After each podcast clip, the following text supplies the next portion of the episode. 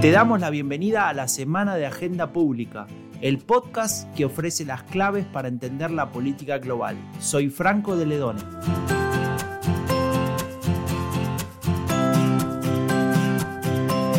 Campaña electoral en Estados Unidos. Tras las primarias en Nevada, un buen número de analistas dan a Bernie Sanders como claro ganador y algunos hasta se atreven a apostar a que llegará sin contratiempos hasta la Casa Blanca.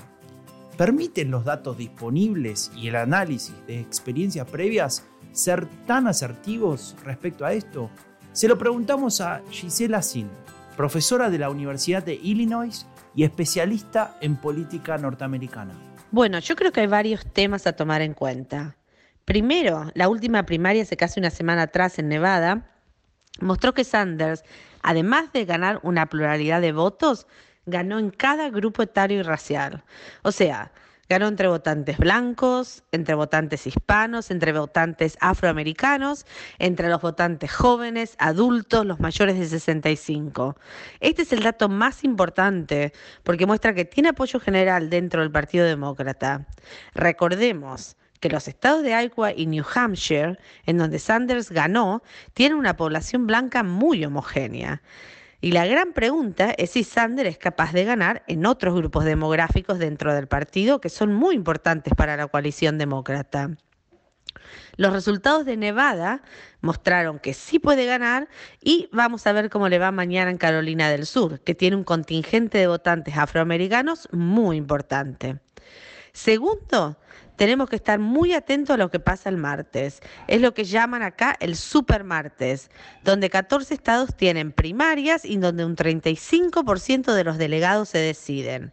Hay que comparar este número 35% con el 4% de los delegados que se decidieron en las últimas tres primarias y en la que ocurre mañana. O sea, la diferencia es abismal.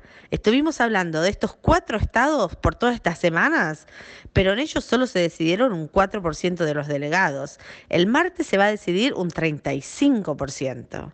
Así que si Sanders gana rotundamente en el supermartes la semana que viene y le lleva bastante ventaja en el número de delegados, al que salga segundo, se le va a hacer difícil al otro candidato alcanzarlo. Los datos dicen que Sanders va a ganar entre el 25 y 30% de los votos y el 40, 45% de los delegados en el supermartes. Tercero, Sanders tiene una gran ventaja en el tema de las finanzas de su campaña. Si uno mira los números reportados por la Comisión Electoral Nacional y los gastos de las distintas campañas, de las campañas electorales, es difícil imaginarse cómo Biden, Buttigieg, Klobuchar o Warren pueden competir financieramente con Sanders. Bloomberg es el único demócrata que tiene los recursos para competir con Sanders, pero vamos a ver cómo le va el martes. Y bueno, por último, es importante remarcar que la situación en general favorece a Sanders. El apoyo a Warren, que era considerable el año pasado, ha caído significativamente y por otro lado, el voto más moderado se está dividiendo en cuatro. Se está dividiendo entre Biden, entre Buttigieg, Bloomberg y Klobuchar. Y mientras esto siga ocurriendo, ninguno de estos candidatos más moderados va a poder ganar a Sanders. Así que veremos cómo quedan las candidaturas después del supermartes. El supermartes es muy, muy importante.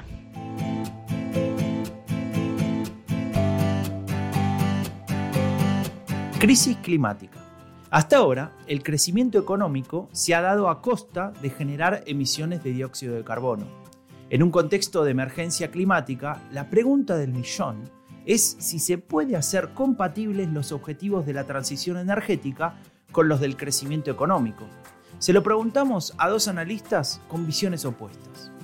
El primero es Florent Marcellesi, ex eurodiputado de los Verdes Europeos y coportavoz del partido Equo en España.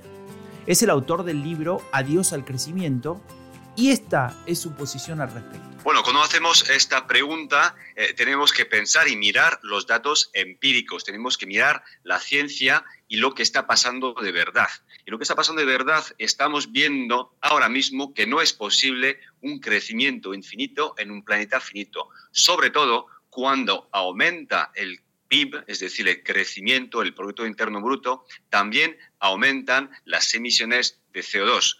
Ahora mismo tenemos que bajar de forma radical las emisiones de CO2 para poder cumplir con el Acuerdo de París. Sin embargo, estamos viendo que existe una correlación muy fuerte entre crecimiento y aumento de emisiones, con lo cual tenemos que encontrar fórmulas alternativas que permitan bajar las emisiones y tener un sistema económico próspero. Por eso es importante separar el clima del crecimiento. Y además, el crecimiento hoy en día tenemos que saber que no es sinónimo de bienestar. Son dos términos distintos. Tenemos también que aprender a separarlos. Es posible conseguir bienestar, mejor calidad de vida y salud sin crecimiento. Y además, como último punto, estamos viendo que el crecimiento está bajando desde hace 50 años, lo dice hasta la OCDE, con lo cual el crecimiento es un valor del pasado, no del futuro. Viendo esta situación, ¿qué podemos esperar de unos políticos valientes, de un gobierno del siglo XXI? Pues que tenga en cuenta esta realidad y que lo ponga realmente en práctica, es decir, que deje de ser y de omniburarse con el crecimiento, con el Producto Interno Bruto, que no es un indicador de la riqueza, del bienestar y sobre todo de la riqueza ecológica, y que busque otros indicadores que incluyan realmente los límites del planeta y en este caso la cuestión climática. Esto es una urgencia. Y además un gobierno, políticas públicas que piensen que el objetivo central es conseguir cubrir las necesidades básicas de las personas dentro de los límites del planeta, que crezca o no crezca el PIB. Esto es totalmente secundario. Lo más importante es lo primero, las necesidades de las personas dentro de los límites del planeta. Y por último, esto significa también, y me gustaría que en el Congreso hubiera este debate, porque el crecimiento ha terminado por razones claras, científicas, empíricas. Ahora mismo necesitamos una eh, economía del postcrecimiento y lo tenemos que plantear con valentía en el Congreso y buscar soluciones para aportar al mismo tiempo a las personas justicia y sostenibilidad. Pedro Fresco es analista en energía y ha escrito el libro El futuro de la energía en 100 preguntas. Su posición es diferente. Él sí cree que el crecimiento económico y la transición energética son compatibles. Lo argumenta de la siguiente manera. Eh, es verdad que históricamente, hasta este momento, el crecimiento económico ha estado relacionado con unas mayores emisiones.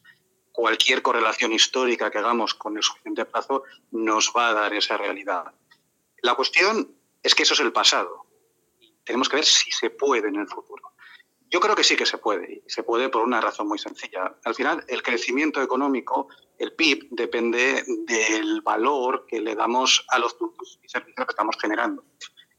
Y las emisiones dependen fundamentalmente del gasto energético, del consumo energético para fabricar y poner a servicio de los consumidores esos productos y servicios, eh, y luego también del impacto de las emisiones que tiene esa generación energética. Al final, si analizamos los dos conceptos, veremos que la relación eh, no, no es estricta, no tiene por qué estar tan relacionada. Pues, por ejemplo, tenemos casos en que lo vemos. Eh, hay productos que son iguales, que se fabrican en distintos países, con distintas generaciones eléctricas que tienen eh, emisiones asociadas de CO2 muy distintas y se deben a las matrices energéticas de esos países. Podemos ver también en el mercado que hay muchos productos que tienen más valor económico, más valor que le otorgamos y realmente tienen menos consumo energético en su producción y menos emisiones en su producción que otros que tienen menor valor. Entonces, esto, esto se, puede, se puede hacer, es posible a la vista de los conceptos. De hecho, ya estamos comenzando a ver en muchos países y algunos años eh, ese desacoplamiento relativo entre lo que son las emisiones de CO2 y lo que es el crecimiento. Por ejemplo, el pasado 2019 las emisiones de CO2 fueron planas, no crecieron respecto a 2018. Sin embargo, el PIB creció alrededor del 3% a nivel mundial. Esto no es la primera vez que pasa, también pasó, por ejemplo, en 2014. Y ambos, ambos años pasó porque se sustituyó una fuente de energía que emitía mucho CO2, como es el carbón, por otras fuentes que emitían menos, como el gas, o que directamente no emitían nada como las energías renovables. Esto también se ve a nivel de países. Los países occidentales hace alrededor de una década están creciendo, no crecen demasiado, pero crecen y están reduciendo emisiones de CO2. Y no solo ha pasado recientemente, nos podemos ir a casos históricos. En Francia, por ejemplo, durante los años 70 y 80, cuando cambiaron toda su generación fósil por generación nuclear, también redujeron las emisiones crecientes. Entonces, esto hemos visto que es posible y el objetivo es que sea es el paradigma ahora. Yo creo que lo va a ser, lo va a ser porque la transición energética impone nuevas restricciones. Históricamente nunca le hemos dado valor negativo emitir CO2, era una externalidad negativa que no estábamos grabando, que no estábamos limitando, y ese paradigma va a cambiar a partir de ahora. Tenemos energías renovables que son capaces competitivamente de desplazar las energías fósiles. Tenemos un camino muy grande por delante en la eficiencia energética. Podemos hacer lo mismo consumiendo mucha menos energía y, por tanto, emitiendo mucho menos CO2. Y vamos a comenzar a establecer regulaciones, limitaciones e impuestos a lo que es la emisión de CO2. Y eso va a cambiar el paradigma de crecimiento. Pero eso no quiere decir que vayamos a decrecer. No es obligatorio. Vamos a poder crecer, vamos a crecer de otra manera, vamos a crecer en actividades con menores impactos o en las mismas actividades, pero solo en aquellos casos en que podamos hacerlo con menos impacto y vamos a reducir emisiones porque ese es el objetivo que tenemos y es una obligación eh, prácticamente histórica de nuestra generación.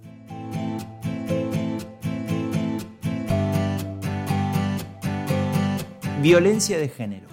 Cuando se habla de violencia contra las mujeres en México, muchos piensan en Ciudad Juárez y la serie de horrendos asesinatos registrados por décadas. Días atrás, la violación y asesinato de una niña generó una enorme reacción en el país. La directora de la revista Voz y Voto, Gloria Alcocer, explica la situación actual en México. Creo que el movimiento de las mujeres tiene primero un, un origen histórico desde Juárez, Ciudad Juárez, evidentemente que fue la primera gran alerta en México sobre la violencia feminicida. De hecho, de ahí hay una sentencia, la sentencia del campo algodonero. O sea, hay muchos movimientos alrededor, por primera vez hablando de las mujeres y el peligro de las mujeres frente a la forma más cruel de violencia y más cruenta que es el feminicidio. Pero eso no ha sido lo único. Como bien lo mencionas, tuvimos el caso de la niña Fátima, pero una semana antes tuvimos el de Ingrid y otra semana tuvimos el de otra y otra y otra y otra. La gran pregunta es si hay ahora más asesinatos y más violencia contra las mujeres o se mira más. Y aquí entra un factor muy interesante que son las redes sociodigitales. Si tú como mujer promedio activista, que es mi caso, te metes un día en la mañana al Facebook, vas a encontrar inundado de mujeres que se están buscando, de todas las edades. Algunas, por desgracia, no las encuentran, otras sí las encuentran, aún no las encuentran en unos estados de precariedad brutales. Entonces, eso ha hecho que las mujeres, no digamos, este movimiento no es nuevo, pero que toda esta información que se conoce de manera más ágil, que se conoce de manera más, eh, digamos, inmediata, haga que las reacciones sean muchísimo más, primero, frecuentes, pero está pasando algo que también nos preocupa, que son sumamente violentas. ¿Por qué? Porque el Estado mexicano mucho tiempo decidió no volver a vernos y decidió no hacerle caso a las mujeres o hacerles un poco de caso. Yo creo que sí hay avances, creo que se han hecho y no solo en este sexenio, que lleva la verdad muy poco, llevamos un poco más de un año con este nuevo gobierno, pero se hicieron cosas, se decretó una llama la alerta de género, hay una ley de, de las mujeres a vivir una vida libre de, de violencia, en fin, hay muchísimas instancias de género. ¿Están, digamos, abarcando el problema que se tiene que abarcar? No. Y eso ha hecho que las mujeres feministas o no, yo soy una de las mujeres feministas que organiza un movimiento que se llama Cadena Feminista MX, pero además hay muchos otros movimientos, de muchos otros feminismos y de muchas mujeres que están marchando sin autoadscribirse en el feminismo, sí completamente indignadas y preocupadas por la situación que está afectándole no solo a las mujeres, digamos, adultas, sino a las niñas. Estamos viendo una emergencia fuerte sobre asesinatos a niñas a mujeres jóvenes. Aquí tenemos un problema muy fuerte de violencia vinculado al narcotráfico. Y muchas de estas mujeres, por no averiguar, por ejemplo, en el norte del país, por no hacer una investigación expedita de qué pasó con ellas, son muertas porque hicieron algo con el arco. explico? Y eso es, eso es terrible, porque muchas de ellas murieron por otras razones que sí tienen que ver con un feminicidio, pero que no necesariamente está vinculada al narco. ¿Qué pasa con las niñas? Pues estamos encontrando a muchas niñas en la, en la indefensión. Y eso también nos habla de un Estado que no está generando las instancias ni las políticas públicas adecuadas para atender la dimensión del problema. Yo creo que necesitamos políticas de Estado, no políticas de sexenio. Y eso ha hecho que muchas mujeres desde diferentes espacios con diferentes herramientas alcen la voz y digan ya basta. Y digamos, me incluyo, ya basta.